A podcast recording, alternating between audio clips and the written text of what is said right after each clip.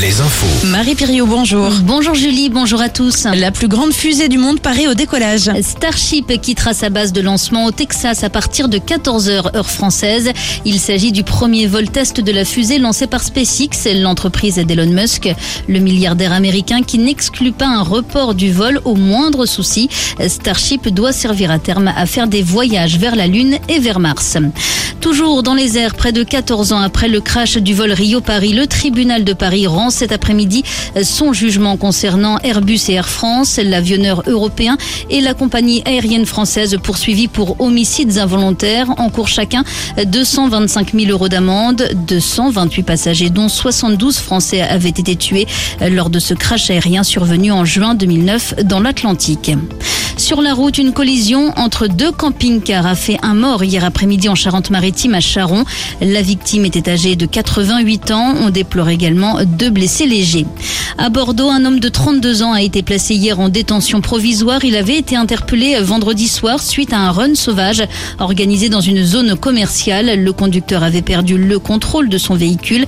13 spectateurs avaient été blessés, mais aucun n'avait dû être hospitalisé. Le chauffard sera jugé en juin prochain. Dans les Pyrénées-Orientales, l'incendie qui a détruit hier près d'un millier d'hectares de forêt et de végétation entre la France et l'Espagne est désormais fixé, mais pas encore maîtrisé. Gérald Darmanin, le ministre de l'Intérieur, est attendu sur place dans la matinée. Emmanuel Macron, lui, va prendre la parole ce soir. Le chef de l'État va s'adresser aux Français deux jours après la promulgation de la réforme des retraites, une intervention télévisée pour donner le cap de la suite du quinquennat selon son entourage. Emmanuel Macron devrait également organiser un déplacement cette semaine sur le thème de l'éducation. Du côté des syndicats, ceux de la SNCF appellent à une nouvelle journée d'action. Ce sera jeudi. En Indre-et-Loire, la mairie de Luynes porte plainte suite à la découverte ce week-end de slogans anti-Macron sur le, sur le mur de la maison communale. Les sports avec le foot, défaite de Nantes et Angers hier en Ligue 1. Marseille qui bat 3 reprend la deuxième place juste derrière le PSG. En rugby, les filles de l'équipe de France écrasent l'Écosse 55-0 dans le cadre du tournoi des Six Nations, une rencontre qui se jouait hier à Vannes.